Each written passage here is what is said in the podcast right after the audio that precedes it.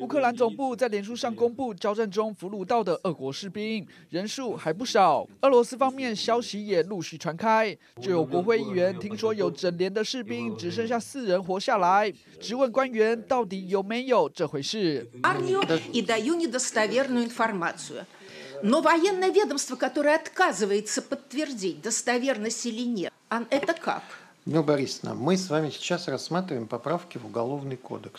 普丁的官员避重就轻，打死不认。议员更追问，传出有许多士兵是被迫成为志愿役投入战场。官员回应，持续跳针。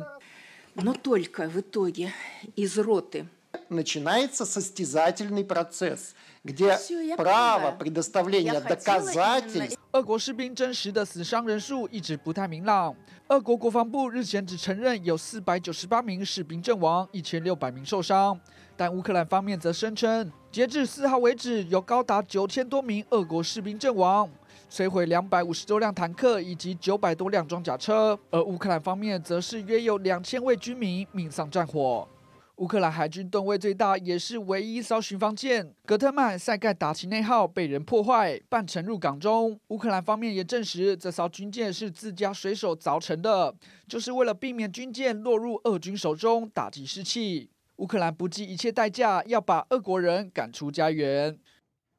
好，我们来看到这个乌克兰不计一切代价要把俄罗斯赶出家园。刚才我们仔细看到，俄罗斯的议员问普丁的官员说。太扯了吧？怎么会一个一个连当中一百多个人，到后来只有四个人幸存？那对方就跳针啊！如果这不是事实的话，以俄罗斯官员战斗民族的说法，一定会说没有，我们全部都幸活。那代表就是真的，这次俄罗斯在战争当中死伤非常的严重。但在在一公这个西安也脆杯啊，就是怎么样都死不承认。所以看得出来，战争十天了。俄罗斯的状况是越来越糟糕，瑞德哥。呃，事实上呢，那么在战争的时候，双方为了达到心战喊话，所以双方的宣传啊都不能尽信，他的战报都不能尽信。哦，你看这个国共内战的时候，两边讲的这个报纸登的东西都不能尽信。那但是呢，那么俄罗斯有没有这个阵亡的？有，他们自己都承认快死了五百多个，那么还有这个造成一些呃受伤一千五百多个嘛。俄罗斯所说的，你把它乘以三以上。至少乘以三倍以上，至少乘以三倍以上。然后乌克兰所讲的也不能尽信啊，他现在说已经歼灭了上万名嘛，对不对？大概多少？哎，不知道，但是几千个应该有哦。为什么呢？以最新的一个，在这个等于说基辅附近的郊区的激战就好了。那么俄罗斯的士兵犯了一个不可饶恕的一个不可不可我们就不相信的，总共九辆坦克跟四辆装甲车，竟然双方开火。把对把自己人给给杀了，给宰了，都是俄罗斯的哦。我跟你讲为什么不可思议？因为我记得上礼拜我们在讲这个呃讲相关的这个呃俄罗斯的坦克上面不是都有个 Z 吗？嗯，有的有 V，然后有的有 O，有没有？然后呢，他们的士兵这边白的哦，如果从不同战区过来是白的背章，红的背章，用这种方式来作为区分嘛。结果没想到他们竟然，因为为什么？因为那个乌克兰所使用的武器呀。包括坦克，包括很多连阿兵哥所穿的衣服都跟俄罗斯的很相近，嗯，很相近的情况下，我是不是没有办法分区分敌我？为了在第一时间立刻区分敌我，所以你如果没有这样，我就开火。对，那既然这样子，为什么又会发生九辆这个坦克跟四辆装甲车彼此不知道的情况下彼此跟开火啊？训练不足。然后呢，呃，这个乌克兰他们还说，我这样省了十三枚的标枪飞弹，你知道吗？哦、为什么？我不用打你们，你们自己就打起来了。自相残杀。理论上不应该发生这种事，但你说会不会发生？会啊。因为当时事实上美军跟英军他们曾经有互轰。他们也搞不清楚的情况下，美军甚至于他的无人机还炸了自己的车队，你知道吗？所以战场上千瞬瞬息万变呐、啊，很多突发的情况都会发生。但是俄罗斯，那么这一次确实啊，他从来没有想到乌克兰会这么呃，他的这么难打，老百姓对不对？会这么跟保老百姓跟军人都这么难打。哎、那除此之外，显然也不是他想象中的乌合之众。所以我们才怀疑说，那么一万六千多名的国际军团的外籍这个呃人士协助都还没有还没有真正协助作战啊。里面事实上有可能有一些，包括英国、美国特种部队留呃之前训练的人，听说训练了两万八千多个人在里面哦。他们从二零一四年开始，克里米亚半岛被俄罗斯占了以后，对，美国美国特种部队跟英国海军陆战队这些特种部队就在帮他训练了，哦，就在帮乌克兰训练。乌克兰有一支啊精锐的特种部队，事实上表现的是可圈可点哦。为什么？因为呢，其中在大大概有十二三辆的那个坦克车啊，那么经过的时候，因为我以前在特种台湾的特种部队服役啊，我们最喜欢打的就是突击跟伏袭哦。然后呢，事实上他他们就守在一个啊重要的这个据点，通常我们要守在哪里？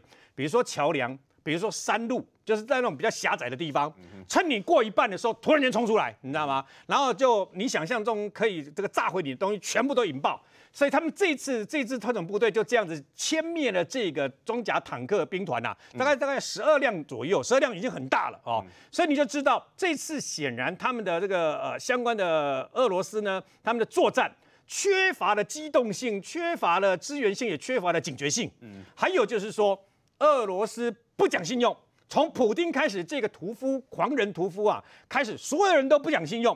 普京不是说，呃，俄罗斯从来没有炮轰跟空袭过任何一个呃那个乌克兰的平民吗？有啊，你看马上爆出一个呃这个乌克兰的士兵马上爆出废墟里面爆出一个小朋友婴儿嘛，嗯，然后死了这么多人，那么一栋大楼呃一栋这个住宅型的大楼呢，在这个基辅被炸了以后，里面都埋了一百多个人呐，对啊，然后另外在这个第二。第二大城啊，事实上也是一样，一个这个被火箭炸到了以后呢，也是四十几个人就死在里面呐、啊，嗯、狂轰乱炸，普丁可以哦，昧着良，可是他没有良心呐、啊，讲白了、啊，他应该是没有良心呐、啊，然后他就说我没有炸啊，他可以这样子跟这个德，包括德国总理跟马克宏那个法国总统说，我根本没有炸平民，那都假的，还甚至于他还可以说谎，为什么？他的发言人怎么说？他说那个第一大的这个欧洲第一大的那个核电厂，根本那个火势。那么乌克兰人自己纵火的，不是我们的飞弹打到的，这样子哦，他就这样讲啊，哦，你知道吗？那现在又是最大的谎言，最不应该的谎言是什么？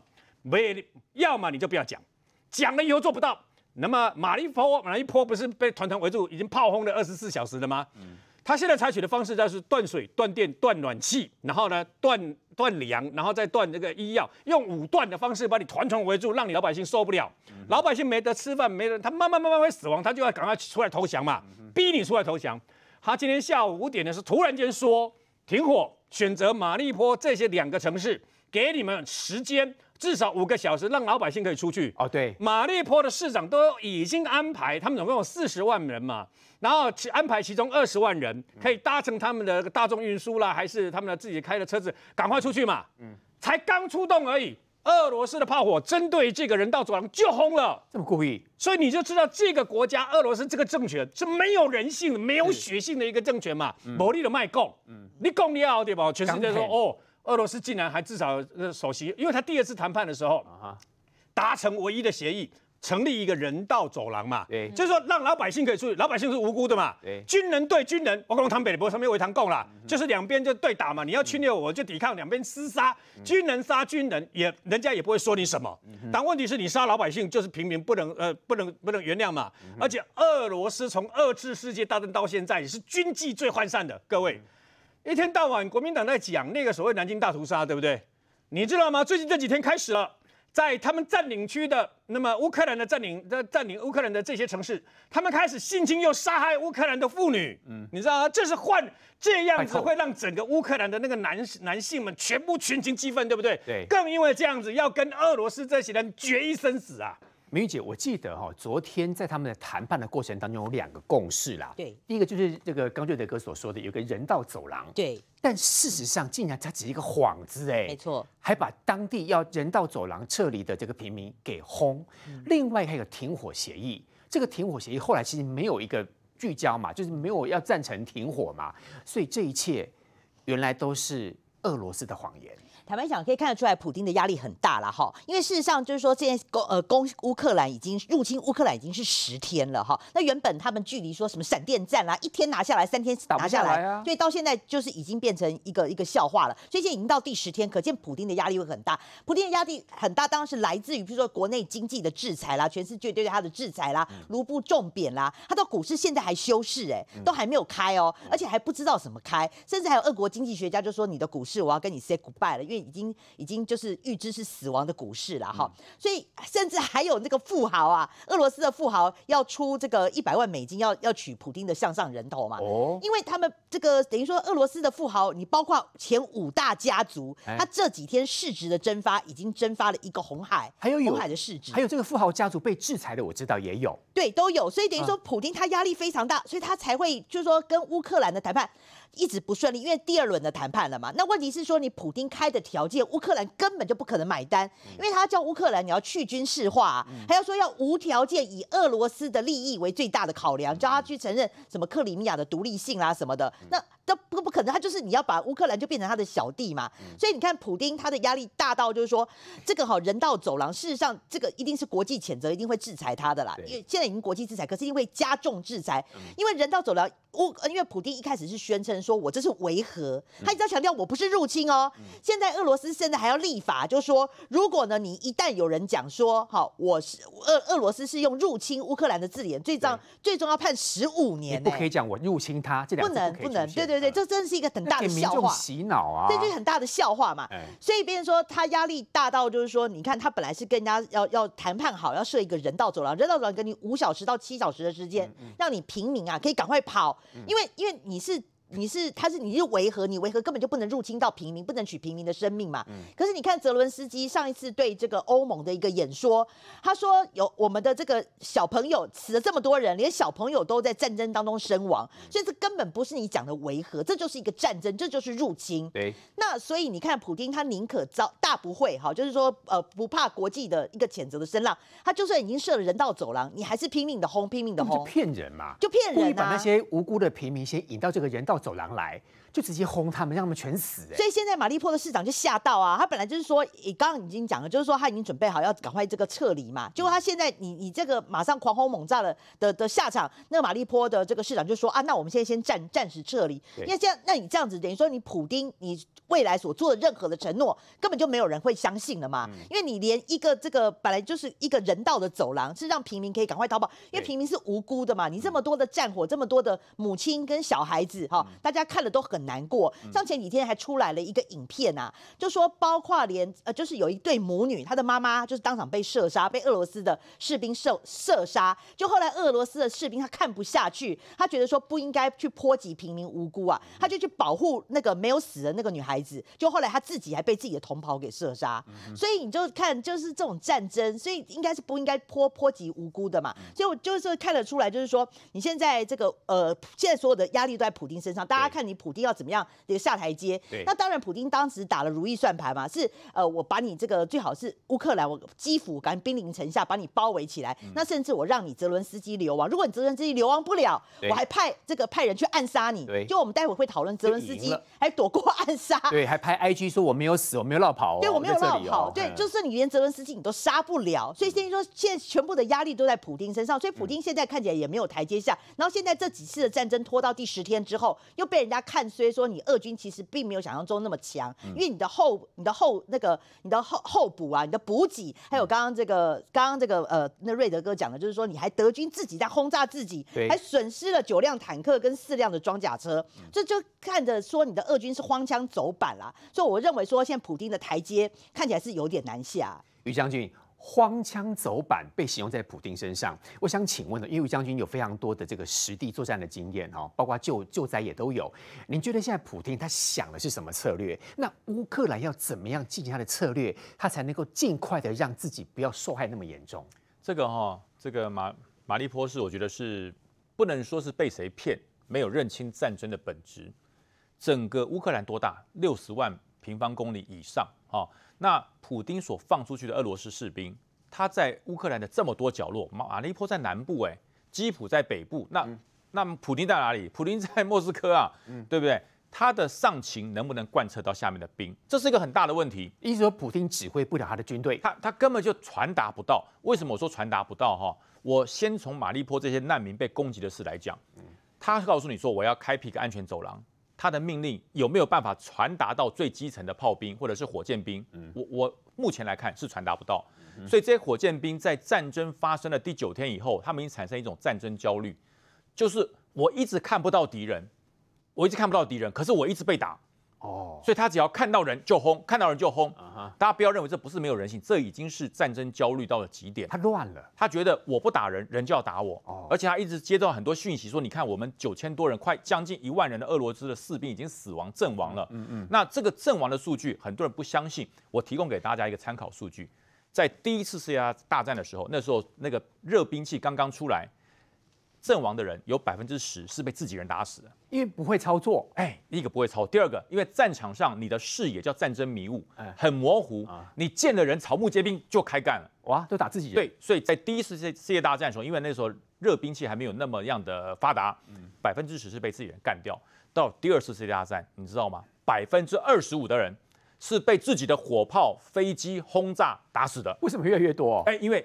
武器越来越发达。哦，那可是人的恐惧并没有随着武器发达而变得不恐惧，哦、因为我发达你也发达，那就看谁先开枪。啊、所以二次大战百分之二十五，到了波湾战争百分之四十的人死于误击啊，更高哎，更高。所以你看这个时候离波湾战争又一大段时间了，所以这九千多人，我预判里面有将近一半的人是被俄罗斯人自己打死的。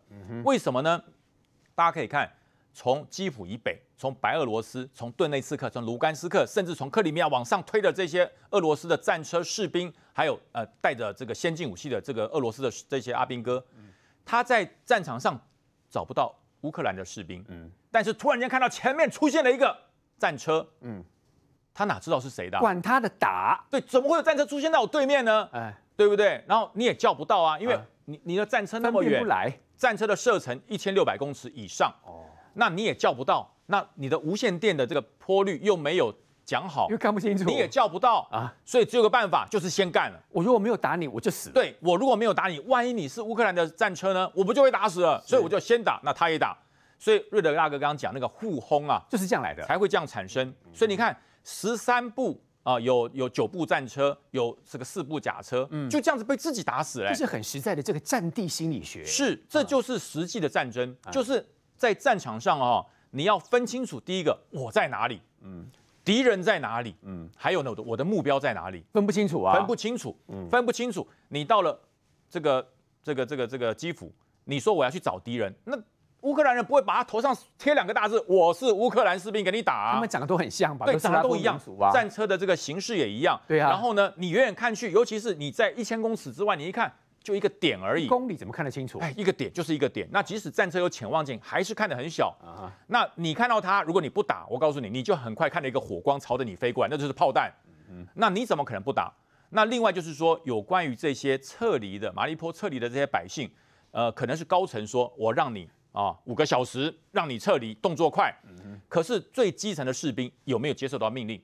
我认为是没有。Uh. 也就是说，这个事情包含了误击。包含了打平民这些问题，往往产生了一个很严重的状况，就是俄罗斯现在指挥体系近乎瘫痪。嗯，他的士兵散出去之后，到了乌克兰各地，他指挥不到士兵。嗯，每一个士兵是各自为政，自己讨生活。不管是补给，不管是目标，不管是命令，没有。他只接到了一个原始命令，就是说我要打马利坡，我要打什么地方。那您是军官，你要怎么贯彻这个命令？贯彻不了啊。对，他根本就接收不到后续的命令，没有任何人做得到。所以说打仗。只管通勤很重要，所以也就是说，这么先进的一个俄罗斯，称为世界第二的一个军力的国家，是。居然在乌克兰的境内，它的只管通勤可以说是几乎算是瓦解了。啊哈！所以这件事情如果是打混仗可以，可再打到后面，俄罗斯的士兵在乌克兰境内自己打自己的状况会越来越严重，会，因为你你找不到敌人，那你看到了就以为是敌人，而且那个时候大家在战场里面。听了几次炮火之后，哈，你会产生晕眩，会怕，你会产生晕眩，晕眩会影响到你的判断的理性，所以你见人就打，这是很正常的事，因为我不打你，你就要打我。对，所以说乌克兰的士兵他只要躲起来，只要造成这种所谓的你找不到我，或者是你用突袭的方式、偷袭的方式来对他，他最后就是自己人打自己人。所以这九千多个阵亡的俄罗斯士兵，这个议员再去查一查，这个俄罗斯的议员去查一查，一定都挂点才对。多少人是被自己打死的？这是。按照战争的数据，我们可以分析出来。这位议员，我想这十天来哦，您要做很多选民服务，大家都认为这个议题真的跟台湾其实多多少少有点影射或息息相关，或者是我们也想从这个国际战争当中学到很多的教训。你觉得大家最在意的是什么？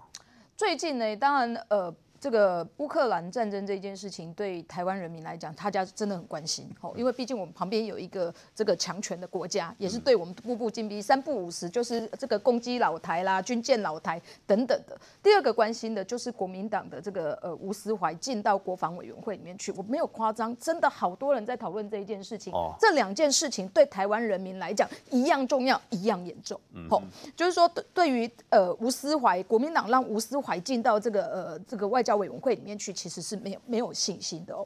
但我要讲的就是说，俄罗斯在刚刚这个呃于将军所讲的这个部分，其实让我们非常担心的就是说，俄罗斯的的军队到了乌克兰境内之后，他看不到乌克兰的士兵，他打不到乌克兰的的军队，结果他只能自己轰自己。自己轰自己那也就算了，因为这是你们自己国家派到现场去，那你们就互轰。嗯、可是如果连军队都轰不到的时候，他们轰谁？就有可能轰一般平民啊。嗯、所以刚刚瑞德大哥讲的就是说，普丁告诉大家说，我不会打平民，我也不会打一般老百姓，不可能，我只会打乌克兰的这一些军队而已。但你根本找不到军队可以打，打到最后，乌克兰的士兵在现场的时候有。你知道吗？良善一点的人，他没有饭吃的时候，他拿他的武器去换换饭，拿他的油去换饭。但邪恶一点，或者是他已经失去心智的人，他只能打什么？就打乌克兰的百姓啊！所以才会有这么多的乌克兰百姓。像之前有一个新闻，这个六岁的女孩被妈妈抱到这个。医院去，因为他在这个呃飞弹的炸击当中已经失去了这个知觉了。嗯，送到医院去，所有的乌克兰的那一间医院从上到下的医护全部都去急救那个女女孩，都认为说我们能够努力，能够努力，能够努力。结果这个女孩还是回天乏术。乌克兰的医护大家都非常生气，痛恨、痛斥这个普丁，都认为普丁应该要来看看这个丧失性命的这个乌克兰女孩的眼睛。哦，那我觉得今天更邪恶的就是说。这个呃，如果俄罗斯你没有办法，你跟这个乌克兰在和和这个协议的过程当当中谈判的过程当中，如果你没有办法真正去落实到能够真的停战五个小时，让平民或者是这些应该要急救的物资从人道救人道通道走的话，那你就不应该。他应该老实说吧。是，你知道他是俄罗斯的国防部发的新闻稿，哎。然后让这个马利波的市长对内宣布去安排这所有的事情，所有的平民原本大家可能都躲在地下室的，全部都跑出来了。然后在这个这个这个大家都准备要逃逃逃离的时候，结果俄罗斯的士兵继续轰炸，有多少的百姓失去性命？所以我要讲的就是说，如果没有办法，然后摩黑的卡森的马甲的下游，普丁就是一个最好的例子啊，威权独裁者。他觉得他自己很厉害，可是他下的命令他没有办法执行，没有办法掌控的时候，倒霉的是谁？倒霉的就是这些士兵，倒霉的就是乌克乌克兰的百姓。嗯、那俄乌这个俄罗斯的士兵其实也很无奈。我昨天还看到有一个俄罗斯的士兵在乌克兰境内视讯他的妈妈，因为他在里面完全没有任何的补给啊，说要跟他妈妈哭诉，叫妈妈叫国家把他带回去俄罗斯。他不想打了，是。所以有多少的俄罗斯的士兵其实是被普丁骗到乌克兰去的？我觉得这真的是非常夸张啊！嶔煌兄，战争好像没有任何一个是赢家哦。对，而且在这里面我们看到一个状况就是什么呢？看到两样情啊！什么叫两样情呢？一边是你看到在俄罗斯方面呢，它真的是乌龙不断加乌鸦不断啊；一方面在乌克兰方面，你看到它真的是也是支援不断。那是什么状况呢？首先我们先看一下对。战场的分析来讲，乌克兰现在几个主要战场，北边。南边以及东边三个主要的战场，那你现在看到的是，我们看到哈，它在北边基辅的首都周边的战场的部分，看起来乌克兰已经在做一个清理的动作，打不下来了。它基本上俄罗斯在这边看起来不但打不下来，而且现在最新的状况是，乌克兰在基辅周边越来越多的行政区部署了无人机的监视器，意思就是我只要看到俄军出现呢，我就打你，我就打你，因为在这边它已经有优势了嘛。但是在这个地方，为什么我们讲说俄罗斯方面真的是乌龙不断？首先各位可以看一下，乌龙除了我们这几天讲的状况之外呢，它还有一些很特殊的乌龙，比如说像这个画面，你知道这是一群空降兵哦，一群伞兵挤在哪里的画面？挤在哪？这个画面是挤在电梯里面的画面。为什么挤在电梯？你为什么会想到一群伞兵、一群空降兵挤在电梯里面？因为他们降落的地方就在这栋楼的楼上，然后大家一起搭电梯下来。啊、然后这一群这后来一这一批下来了，总共前后有五十几个这个空降兵呢，嗯、全部通通都被歼灭，因为。监视器都拍到他们的一举一动了嘛？你就想想这几栋楼对乌克兰来讲，他们的一举一动，从这栋楼出来到马路上，监视器都看得到啊，所以要打你们轻而易举嘛。所以这五十几个伞降兵，而且这是号称是俄罗斯精锐部队的伞降兵哦，就这样通通被打死了。所以你可以看到，他真的是乌龙不断。那除了这种乌龙不断的状况之外，你也看到什么呢？就对于俄罗斯方面来讲，噩耗也是不断。什么叫噩耗不断呢？除了今天你看到说这个由乌克兰的官方他们宣布说这个。俄罗斯方面死亡的士兵人数已经超过一万名了。当然，你可以说它有灌水的成分，可是你也可以看到这件事情，连俄罗斯自己的国会议员都质疑，是不是真的有这么严重？你们还有没有隐瞒我们更多？你去想一件事情啊，我们在这一次战争里面看到俄罗斯还自备火葬场，活动行动火葬场跟着大部队前进。那所以吴洋，你去想一件事情，这个。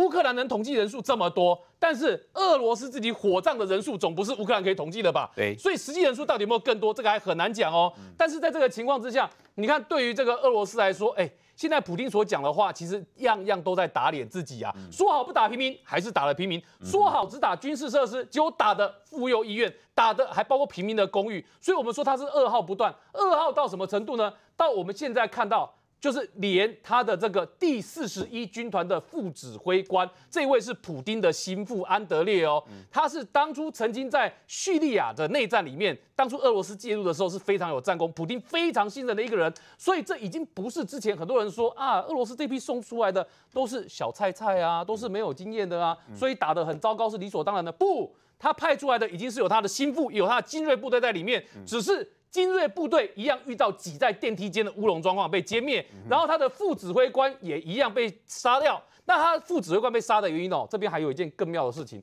他的副指挥官呢，不是说因为他跟着参战，然后所以在战场上面战死，不是，他是被狙击手给打死。那所以吴洋，你就要想一件事情，是谁给乌克兰情报，让他知道这个？副指挥官这位少将就在那个现场，然后狙击手可以去狙击他。对，因为同样的状况不是只有发生在这位安德烈的少将身上，还发生在车臣来支援的车臣支援俄罗斯这一万多名的部队里面。但一位号称战争之王的屠杀耶夫，这一位屠杀耶夫哦，他也是一样被人家用狙击手给干掉的。所以你可以发现，在这里面很明显呢，这很有可能是有美国方面支援给乌克兰的情报合作。结果果不其然。白宫在今天呢，自己出来宣布说，他们会把自己手上所掌握的情报资源，通通都支援给乌克兰。所以你可以知道一件事情，现在白宫哦，连情报给乌克兰这件事情都不演了。所以也难怪说，乌克兰在这里面呢，他的战功狙击到对方的大角色，一个接一个。到今天又传出说，还有两位俄罗斯的高阶军官，有可能也在这场战争里面，在这两天也阵亡了。说到情报，真真假假非常多。稍后带你来看到了，现在传出说，包括中国、包括印度，可能也因此被牵连进去，真的吗？还有另外，稍后回来之后呢，要请瑞德哥告诉大家，瑞德哥看过普丁二十几年前如何透过他的长官提拔，到现在成为俄罗斯的总理，而他的心性、他的个性会如何主导这一次的乌俄战争？稍后回来。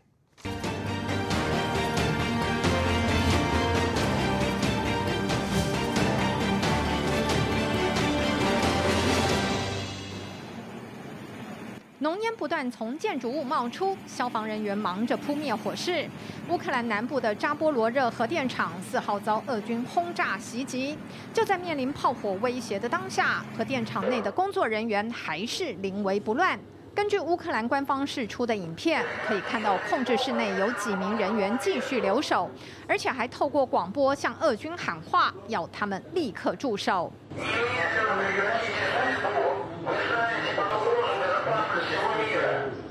对于俄军找核电厂下手，乌克兰军方也痛批，根本是勒索的野蛮行径。国际原子能总署表示，扎波罗热核电厂的六个核子反应炉都没有受到影响，现场也没有测到辐射外泄的情况，核安威胁暂时解除。而继扎波罗热这座欧洲最大的核电厂后，俄军现在锁定了乌克兰第二大的核电厂。And at this hour, Putin's troops are closing in on a second nuclear power plant, which is the second largest nuclear facility in Ukraine. According to America's ambassador to the UN earlier today, Putin's forces are now just 20 miles from Yuzhno-Kransk. 南部的尤日诺克兰斯克核电厂如果也遭攻击，这将是继车诺堡以及扎波罗热后第三座遭俄军攻击的核电厂。好，这个战争已经第十天了。刚才我们看到，很明显，俄罗斯一直想把乌克兰打下来，但打不下来。瑞德哥要告诉大家，其实他有特别针对普京这个人，看他当年二十几年前崛起当总统的过程。透过普京崛起当总统的过程当中，瑞德哥能够精准的预测，接下来普京他的策略、他的作战方式会如何进行？普丁那么崛起了以后呢，他第一个背叛的人竟然是提拔他的叶尔钦呐。叶尔钦当年呢拿到了这个总统大位了以后呢，他这个因为健康的原因还有一些因素呢，他要准备辞掉总统啊。从下面他总共有二十几个心腹里面呢，还有下面的这个人里面呢，他决定提拔这个普丁，二十个挑一个。呃，对，普丁那时候是一个听话哦，然后看起来就是呃这无害，然后呢这个呃叶尔钦认为他能能够。我我在想，在某种程度上可以作为一个太上皇的意思了哈。结果提名他了以后，普丁的支持率跟知名度是零。四个月之内，普丁派出自己的这个亲信啊，包括很多，甚至于包括他女儿等等啦，还有很多的媒体的，当时哦那个俄罗斯第一大的这个电视台的这些主管，全部投入一个战斗战斗相关的这个呃选选战的这个团队啊，帮他打这场战。当时车臣刚好炸了一个呃莫斯科的一个大楼啊，所以呢，他们。帮他安排在那个晚上呢，特别啊让在的普丁啊冒着危险继续来到现场，然后呢，现场是不是有记者就这样拍，对不对？然后把记录刚好记记录整整一年半。就是普丁他整个怎么怎么样去做去做，突然之间就把他塑造成英雄，你知道吗？就是要从英雄，然后爱俄罗斯的所有的那个呃老人呐、小孩啦等等啦，然后跟自己的亲人失散多年的亲人见面拥抱啦，哦，普丁是很呃很棒的一个人呐。最后最后在四个月之内，你知道吗？四个月前他要支持六零，四个月之后他的民意民调支持度是百分之五十啊，要造神。然后在六个月，也就是投票选总统的，他们要选两轮嘛，第一轮他就超过了百分之五十一，你知道。那时候，普丁那个时候呢，普丁的五十一的时候呢，叶尔钦在家里非常的高兴，然后他的女儿就跟他说：“爸爸打电话给普丁，跟他祝贺嘛。”然后他说打电话给普丁了以后呢，不是普丁来接电话，然后呢是普丁的一个亲信来接，说他现在刚好在忙什么什么，等一下回电啊。等了一个半小时以后，没有没有打电话来，他又打了第二通，叶尔钦又打去，他说：“啊，普丁现在在外面，对不对？好，刚好在外面呢，怎么样？等一下回电。”当天晚上，普丁。再也没有回电，哎，不理他了。他的人在哪里？人在自己的站相关的竞选的团队里面呢，跟他们一起喝酒庆祝，一起干嘛干嘛，无为不为。你知道吗？普丁从那一天开始就露出了他的真面目跟狐狸尾巴。他第一个背叛的就是叶尔钦，紧接着来形同放逐叶尔钦嘛。然后呢，再把他那个团队，他整个团队，那么帮他打选战的人，最后都成了他的敌人，除了一个。是谁？他一手提拔跟他一起轮流当总统跟总理的那一位，其他人全部都跟他变成这个反对阵营啊。对，所以呢，你就知道他的个性是什么。好，还有那一位帮他拍一年半的那一位摄影记者，就因为跟这个普京说，我们现在已经不是共产世，不是共产世界了，所以呢，你也不是共产党员呐。所以呢，为什么你当选总统了以后，第一件恢复的事情，竟然是恢复苏联时代的救国歌？普京跟他讲了一大堆理由，说我们俄罗斯现在要。恢复往日荣耀，就是普京这次出兵的很大的一个因因素嘛。当年他也是这样说的，他还找来了相关的这个国歌，过去旧国歌的作词者，修改了一点歌歌词了以后呢，一直推行说我们俄罗斯就要怎样怎样这样。他从头到尾都听不见人家的意见。那时当时还跟这个摄影记者说，呃，这个没有关系，你说你的意见或怎么样。最后这个摄影记者也被整肃啊。这就是普丁的真面目，所以他对任何人他是很无情的，他也不相信任何人。明玉姐，那照瑞德哥这样说的话，难怪美国的官员说的很有道理。这个战争只有办法把普丁处理掉，才能够让这个战事能够结束。哎，呃，确实。可是现在是世界各国都想要处理普丁，啊、然后那但是普丁最想处理的人是泽伦斯基。哦，对。可是问题是，现在那个普丁他非常的贼，他不想要自己去，就是说张呃，就是说把他的罪名灌在他自己的手上嘛，所以他派出了两大集团，一个集团是瓦格纳佣兵集团。嗯、瓦格纳佣兵集团，呃，外国媒体是形容说，其实就等于普丁的手啦。但是如果你是由瓦格纳这种佣兵集团呐、啊，他来执行暗杀泽伦斯基的任务，如果泽伦斯基死在瓦格纳集团手上的话，普丁说这跟我没关系。这是所谓的佣兵集团啊，就不要把这笔账算在他手上。那另外呢，他也策动他的所谓的侧翼啦，就是车臣部队，等于说现在有两大集团都想办法要来暗杀泽伦斯基。可是说实在，泽伦斯基也够厉害了哈，他一个礼拜之内竟然逃过三次的暗杀，很多人暗杀他啊，很。大家都那个这个普丁当然最想要赶快泽伦斯基，你要么就死，要么就处理把他流亡。可是哎你要非常的奇怪，就是说，包括了这个普丁旁边的这个 K 呃这个 KGB，或者是说他的这个联邦安全局，他的情报这么的精准，怎么会让泽伦斯基可以逃过三次的暗杀？所以这里面就有一个惊天的秘密，就是说，事实上去提供泽伦斯基他可以逃过三次暗杀的，竟然是俄罗斯联邦安全局里面的一个人。所以俄罗斯联邦安全局是内鬼。对，他是内鬼，他他有他的原因。他说他其实是反对战争，哦、就是他就是很痛恨痛恨战争，他觉得普丁不应该发动这场战争。对，所以呢，他就是呃有点像双面特务了。他的唯一的方式就是把他的情报哈、哦、就提供给了乌克兰的这个安全人员。嗯、那事实上呢，哈、哦，你包括瓦格纳，瓦格纳目前为止根据外媒的这个估计哦，至少还有四百名的这种暗杀的杀手，也就是佣兵在里面，还在基辅哎，在伺机的哈、哦、要来暗杀这个。泽伦斯基啊，对，所以蛮蛮神奇，所以你一定要有很精准的情报，你才知道说这些人什么时候要发动行动。他就很明确的指出了哈，就是要有。二月二十六号的上午啊，他们就接获乌克兰的这个情报官员就接获来自所谓这个呃，我们刚刚讲的俄罗斯安全人员提内鬼了哈，提供的一个情报，就说他其实上午就要动手了。那那个呃，所以那个乌克兰就赶快基辅的这个部分就三十六小时的扩大宵禁，希望呢可以就是哎让让他们的士兵啊去找出这个这个所谓的佣兵跟暗杀集团出来。所以那一次是特别的躲过。那更厉害的是说车臣，我们刚刚讲两大嘛，一个是瓦格纳，一个是车臣嘛，车臣部队。啊，他甚至在靠近基辅的郊外。就被乌克兰给全部歼灭了。对，所以等于说你这个要非常非常精准的这个情报啊，对，你才可以这个让泽伦斯基免难。不过我觉得他的危机还蛮大，因为我刚刚讲了嘛，目前为止外媒估计，你包括这个佣兵集团，还有四百名的杀手还在基辅的城内准备要伺机而动。对，那我认为说，刚刚瑞德哥讲说普丁很贼嘛，普丁现在贼的部分不，他不想脏了自己的手，所以他就雇佣兵集团去采取暗杀计划。他另外一个很贼的部分呢，他现在故意一直放出假消息。对，譬如说，他就讲说，哎呀。这个哈，中国学生现在变什么人肉炸弹，印度学生也变人肉炸弹。假消息，他故意放这个假消息，就是要跟中国、跟印度来讲说，哦，你们的学生现在都变成乌克兰的人肉炸弹，所以你们赶快出兵，赶快参战啊，帮我一起把乌克兰打下来。但是已经就是都这这些这个假消息都已经被官方给打脸了。于将军，如果按照刚刚明玉姐跟瑞德哥所说的话，接下来以补丁来讲，应该会尽全力的希望能够快速的结束这场战争吧？可是欲速则不达，很难。他这本来就是他想是七十二小时之内就要解决，做不到啊，做不到。因为呃，我觉得普丁哈这段时间虽然他当了俄罗斯的总统当了这么久，但是我觉得他有一件事情，他一直回忆在苏联过去的荣耀之中。他不知道俄罗斯的士士兵加上武器要经过训练才会有战力。你不能老是想着说以前我的苏联士兵是多么的骁勇善战，我有多么的作战经验。可是现在已经是两千年以后生的宝宝了。现在的主战兵的这个阿兵哥的主要的这个战力是两千年以后，他们有没有这么多的实战经验？他们对于这个战争的接受程度是多少？普丁没有去想到这一点，他总觉得我只要我大俄罗斯主义一起来，那个红色的势力起来，他们都会听我的才怪。这些两千年以后的俄罗斯宝宝，他不想这样，所以就是说。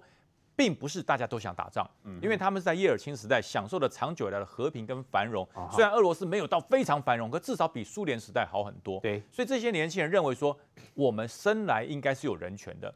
可是当他被派到乌克兰去，他发现他是侵略人家的时候，被迫了，他自己都胆怯了。对，他自己都胆怯了。那再讲到说暗杀这个问题哦，呃，不管是普京还是泽伦斯基，要暗杀成功这两个总统都不容易。嗯，因为即使泽伦斯基现在在这个基辅这么样的风雨飘摇。他的所谓的层层的警卫还是很多，所以要把这两个关键的人物想要伤到他们，只有一种人做得到，就是身边的内奸。哎呦，只有身边的内奸才干得到这个。这好精彩哦！身边的人竟然是内奸，只有身边的内奸。所以泽伦斯基很显然的，他认为他身边是没有内奸，所以你看他每次开会都肩并肩坐的，大家在一起。是，可是普丁呢，吓死了。他开会的时候是距离四到五公尺以外，我想以后会更远哦，以后可能要隔一个那个像我们这种板子还要防弹的，他才敢开会。为什么？因为想把普丁干掉的人太多了，身边的人都有啊，身边都有。因为为什么？身边的人如果他的财富缩水了。身边的人，如果他的孩子因为这样送到乌克兰去了，是。身边的人，如果他的太太是乌克兰人，是。他怎么打得下去？啊、所以普丁对于这些事情，他都要纳入计算之中。啊、所以很多人说，普丁隔这么远是为了要防止 COVID-19，才不是哎、欸，他是怕身边的人，因为只有身边的人才接近得了他啊。你大老远去狙击不容易，因为普丁不会公开露脸。对，像以前在中东那种方式，用精准的无人机炸弹去把他干掉，那不容易。啊、他你躲得非常好，嗯、只有身边的人可以接近到他。嗯、所以未来哈、哦，要短期想要结束乌克兰战争，我觉得不太容易。嗯，所以说这段时间哈、哦，乌克兰人民需要几件东西啦。嗯，第一个，人民。不敢再撤出去了，因为这一次的这个普丁的失信事件被打，大家不敢出去了。那你留在乌克兰境内，留在房子里面，你需要。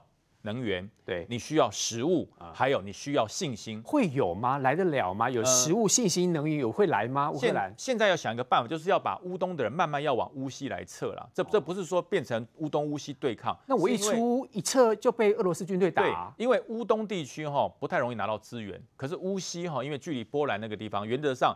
呃，因为如果波兰派车或者是呃北约派车进来运送和平物资，嗯，如果俄罗斯去打，那就是挑衅要开战。嗯，但是呃，我预判俄罗斯也不会想要跟北约开战了。如果俄罗斯打算跟北约开战，他就不会阻止乌克兰加入北约了嘛。对，就所以他不想跟北约开战。嗯，所以乌克兰的边境，他的友邦、盟邦、北约的盟邦会透过这种方式，我不带武器，我带的是人员的，包含的睡袋啊。包含是粮食啊，包含是水源，这样带进去。我觉得一定要让乌克兰的人民守住，因为现在泽伦斯基他最大的支柱是人民，人民挺他，他才可以继续挺下去。所以人不能溃散掉。对，如果乌克兰人也溃散掉的话，泽伦斯基也没戏唱。民心一溃散，泽伦斯基的底气就没有了。那现在包含了乌克兰军队也是这样，他知道。我的人民支持我，所以我所执行的是保家卫国、正义之战。嗯、那跟俄罗斯的士兵完全不一样。嗯、我是来侵略的，这场仗我可以不打的。嗯、我是为了普丁而打。嗯、所以说，他们相对他们之间的那种精神战力的比较，就天差地远。即使武器相差甚远，但是执行力，我觉得未来呃，只要乌克兰民心挺得住，即使是一个月，那未来最后失败的一定是普丁。虽然说武器哦天差地远，但这十天当中，你应该有发现到乌克兰军队很厉害，乌克兰人民很厉害。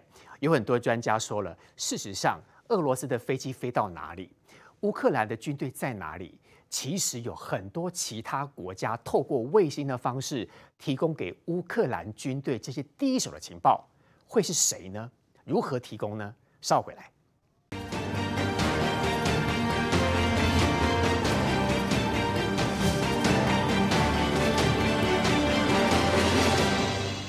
朱培元，这个战争到现在第十天了，大家都说要么就是泽伦斯基被斩首，要么就是把普丁拿下来。但看起来现在普丁因为做到天怒人怨，应该比较有趣的说法啦，容易被斩首的应该是普廷喽。我觉得就算是泽伦斯基被斩首，乌克兰还是没有那么容易被俄罗斯攻下来，因为现在乌克兰全全国上下，包含总统、包含政党、包含军队、包含所有的知名人士。大家对于俄罗斯的侵侵略都是非常的群群群激愤的，也因为他们的群群激愤，让全世界的西方国家、自由国家跟他们站在一起。所以你刚刚问的是说，为什么他们就是明明哎，乌克兰跟俄罗斯的军军力比起来差那么多，差那么多，可是乌克兰为什么可以有效、有效率的去抑制俄罗斯？厉害，因为有很多的这个军队，呃，其他西方国家，包含欧盟、包含美国，很多的资料都会给。乌克兰真的哈、哦、是吗？欧盟、美国给他告诉你什么地方有乌克这个俄罗斯的军队，飞机在哪里？没没有打，包含刚刚这个于将军讲的，为什么有这么多这个俄罗斯的这个战机？本来应该这个在飞的过程当中，它能够非常有效的掌握地面的状况，对。可是它的电波受到感染，所使得它的战机在高空上已经没有办法工作了，对，必须要飞到很低。我觉得这个其实都是西方国家在援助。乌克兰虽然我们没出，虽然西方国家没有出兵，嗯、但这样子的作为其实已给已经给乌克兰非常非常大的协助。嗯，但普丁现在最大的问题是什么？普丁就是一直说谎啊！你看普丁之前，他要开战之前，他有说，哎、欸，我没有要开战哦。开战前一天他说我没有要开战哦，我这只是军事训练，骗你的。而且我在开战的前一天还先撤军。后来再隔一天又开兵，完全在骗人，对不对？他对于自家的军队都是这样骗人，包含对他的盟友中国也是啊。中国一直到今天才把他的侨胞十天哦，开战已经十天，中国才把侨胞全部撤回来。我觉得，如果是一个朋友，我要开战，然后我知道你有那么多的侨民在那个国家，嗯、俄罗斯没有先跟中国讲，没有先让中国撤出来，这是很不对的。应该会告诉中国一声。是啊，所以我觉得俄罗斯也欺骗了这些盟友。但现在更邪恶的是什么？他要把这一些盟友把他拉进来，在这个战争里面。所以包含他说啊，骗印度说，你看印度很多在乌克兰的学生被当着班被当做人肉盾牌，人肉盾牌。哦，啊说什么印这个呃很多的中。中国学生被这个乌克兰的士兵开枪，等等的都是啊，都全部都在说谎，只因为独裁的强权面子问题挂不住。现在为了要撑，所以就把大家要拉进来。金王兄，那照这样讲的话，普京他真的很急哦。但问题是，他越急，军队派的越多，西方国家美国提供给这个乌克兰军队的资料就越多，大家打到后来没完没了哎。呃，不会没完没了。我相信一定会有人对普京动手，只是到底是谁对他动手而已。给普京斩首。光是在我们现在不管美国，不管欧洲，也不管乌克兰，我们现在光是讲俄罗斯内部好了。俄罗斯内部权贵的阶层对他非常不满，又因为普丁的发动战争的关系，权贵阶层呢，你看被全世界经济制裁，制裁到俄罗斯的经济学家说啊。看到俄罗斯的股市哦，没希望啊啦，安息的啦，安息这两个字形容股市，你看有多绝望。哦，权贵阶层对他失望，但平民更失望。为什么？啊、因为你根本是骗一般民众的小孩子去当兵嘛。因为你知道俄罗斯还是有征兵，但他骗他要去上战场，这个东西没有跟人家讲哦。而且你骗他从一般的我们说征兵的部分呢，等于是说转成是自愿役的部分。哎、嗯，你知道怎么骗人家的？骗人家说哦，现在你一个月薪水七千八百块，折合台币哦，嗯、你转去替。国家打仗之后，一个月给你一万三千块，结果你知道骗人家过程呢？有比较聪明的俄罗斯的那个年轻人不愿意，不愿意怎样，就虐待人家啦，半夜把人家叫出来不让人家睡觉。如果这样你还不就范，把你送到俄罗斯军中的劳改营操你，操到你快挂掉，看你还愿不愿意？结果呢？如果你还是不愿意。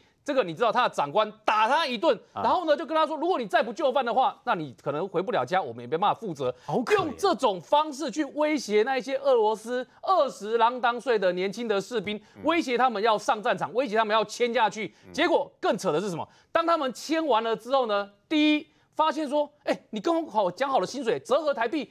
一万三千块的结果没有，没给。你领的还是折合台币七千八百块的薪水，骗了，所以很少嘛。嗯、那第二，你发现说你本来告诉我只是去演训而已啊，告诉我只是去训练而已啊，怎么知道？所谓的训练到最后是直接到乌克兰去打仗，送死到乌克兰去打仗，结果呢，第一时间长官还安慰你说，你们不要担心啦，乌克兰人哦，看到我们俄罗斯的大兵来，都认为我们是来解救他们的，他们都认为这个总统泽伦斯基呢贪污腐败，治理的又不好。大家都欢迎俄罗斯的军队，他们会拿鲜花欢迎你的。结果呢，啊、去到现场去之后呢，有的被毒打，结果呢，有的到现场去呢，突然就被人家枪杀。嗯、所以他们说跟想象中完全不一样啊。嗯、我们明明是觉得是去被人家受欢迎的，怎么到最后被人家当成入侵者呢？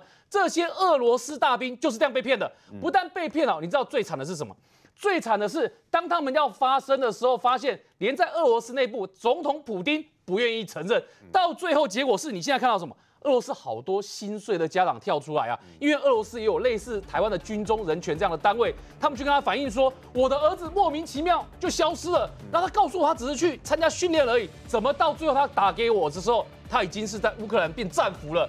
那更惨的是，有许多等不到孩子回来的，所以你才看到乌克兰的可以发挥这样的心战啊，成立一个妈妈专线啊，这个妈妈专线就是。如果你有俄罗斯的妈妈，你的孩子在军中当兵，你的孩子很久没跟你联络的话，你就打这支专线，搞不好。